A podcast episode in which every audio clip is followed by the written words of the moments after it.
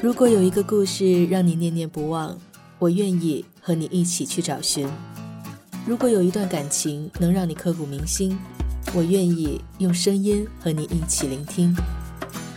这里是半岛网络电台念时光。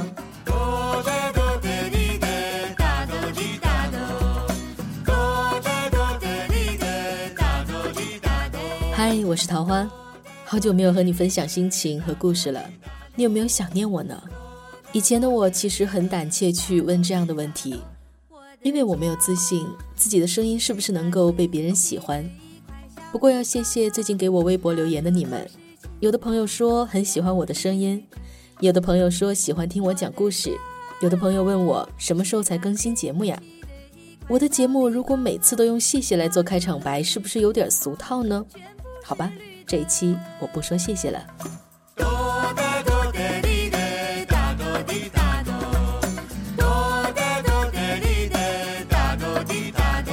近期的桃花很消极，可偏偏在这个时候，春天里的桃花绽放的特别的绚烂。我甚至觉得自己的消极是渺小的，不足挂齿的。可是我的朋友和我的家人，还有听到这一期节目的你，是不是都很想给我一点鼓励呢？不过还好啦，我已经慢慢的振作起来了。我做出了很多的选择，我不敢保证这些选择都是正确的，可是我不后悔。好了，好久不见。一出现就抓着你听我唠叨了好一会儿。昨晚在睡觉前，我看到了半岛的微信分享了一篇郭敬明很早以前就写的文章。世界从不公平，努力是唯一的出路。这段文字我很早以前就看过，现在我想把它说给你听。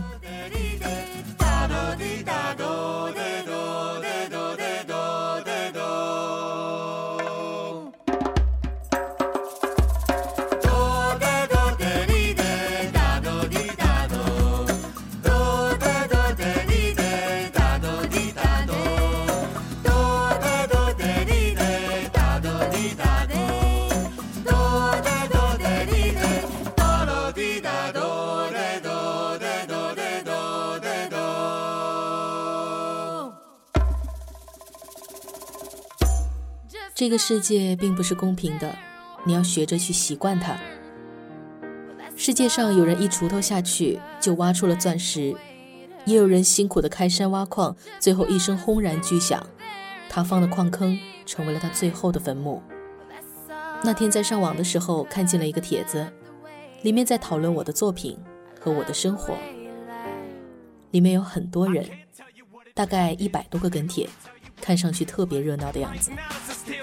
他们的讨论分为两个部分。第一个部分是，我以前很喜欢他的作品，他写的《夏至未至》，他写的《爱与痛的边缘》，里边的小四多么纯真，单纯的校园梦想，他简单的学生生活，他和朋友在学校门口喝一块钱的西瓜冰。你看看他的现在，充满了物质，他已经不再是以前的他了。我家里有很多的书，欧美的、大陆的。中国台湾繁体版的、日文的，各种各样的书，无论我是否看得懂，我都会拿起来，没事就翻一翻，看一看别人的设计、别人的想法和别人的图书出版理念。而中文的小说一看就是一下午，但是我很少看自己的书。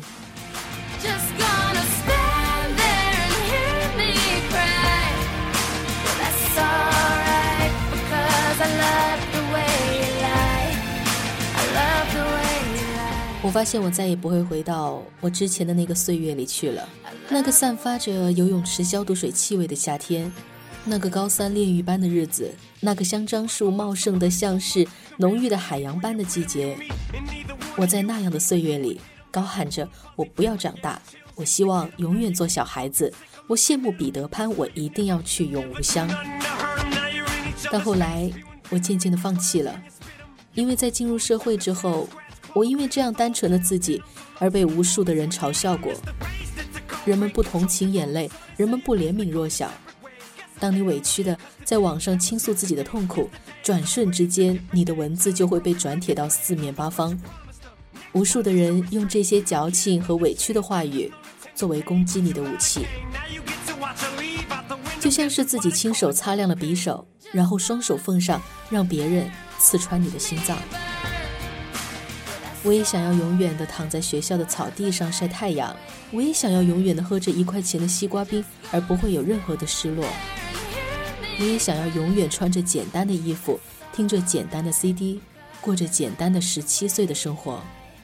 但是这是不可能的，因为我的生命里再也不会拥有另外一个十七岁了。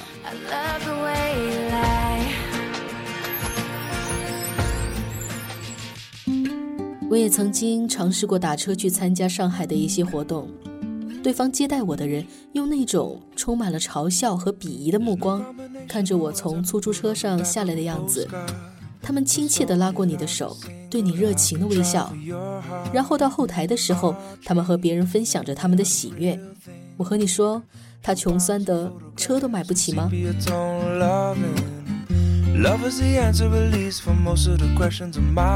我也经历过第一次参加时尚杂志的拍摄，提着一大包自己喜欢的衣服去摄影棚，然后被杂志的造型师翻着白眼，在我的纸袋里翻来翻去，却找不到一件他看得上的衣服的时刻。摄影师在旁边不耐烦地催促着，造型师更加不耐烦地说：“催什么催？你觉得他这个样子能拍吗？”锋利的社会像一把刀，当他砍过来的时候。你如果没有坚硬的盔甲，你就等着被劈成两半。他们讨论的第二部分是，他的钱还不是我们买书给他的钱，他拽个屁呀！要是没有我们买他的书，饿死他，他能穿名牌吗？真是对他失望。小时候在银行里工作的妈妈，因为多数给客户一百元而被罚了赔偿。并且额外扣了一百块的工资，在那个我妈妈月工资只有一百二十块的年代，妈妈流了两个晚上的眼泪。在我大概七岁的时候，爸爸买了他人生第一件有牌子的衬衣，花了不小的一笔钱，但是爸爸笑得很开心。他站在镜子面前转来转去的，看着镜子里气宇轩昂的自己，这些都是和钱有关系的。钱带来的开心和伤心，但是，当我们花钱看完一场电影，享受了愉快的一个半小时；当我们花钱买完了一张 CD，享受了一个充满音乐的下午；当我们在餐厅花钱吃了一顿美味的晚餐；当我们在商店买了一件漂亮的衣服，心情愉快的时候，我们是不是会去对电影院、音像店、餐厅、商店的人来说？你们凭什么赚钱？要不是我们给你们钱，你们早就饿死了。这是我看到第二部分的心情，好像他们在看我的小说的时候，并没有享受愉快的阅读过程，似乎我的故事永远都没有给他们带来感动和思考，似乎我并没有辛苦的写作，只是在白白的接受他们的施舍，他们给我的钱，好像他们并不是心甘情愿的去购买图书，而是我拿刀。逼着他们买一样。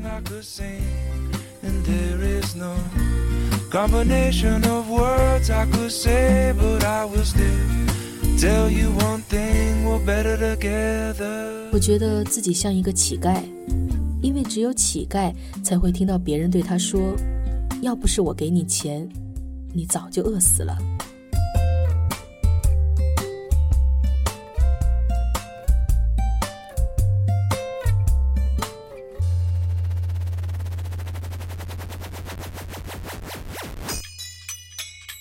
在和妈妈的电话里面，妈妈很气愤地说：“你不要理睬他们，你光明正大的赚钱，你不偷不抢，凭什么做其他行业的人赚钱就是天经地义，而你辛苦的写书给他们看，编杂志给他们看，还要受他们的侮辱？”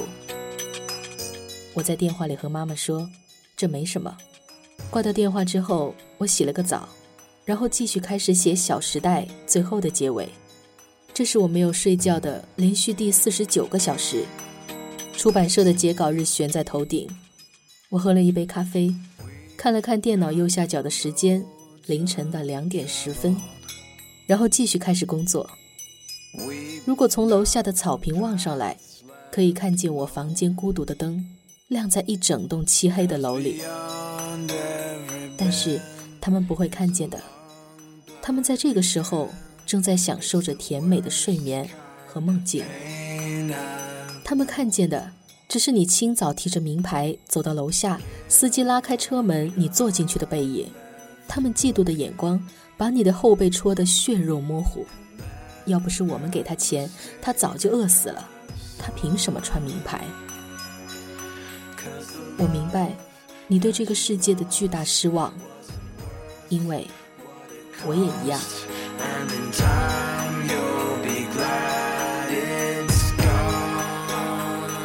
这个世界本来就是不公平的，但是我愿意相信，只要我努力过，我就不后悔去面对这一些不公平。我是桃花，感谢你聆听着我的声音。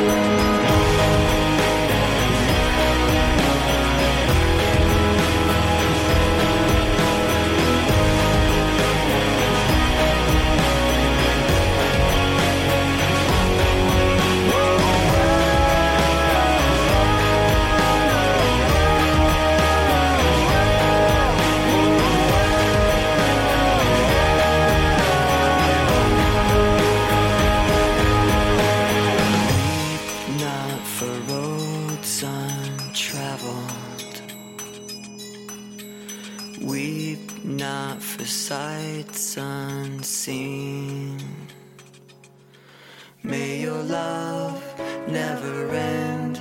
And if you need a friend, there's a seat here alongside me.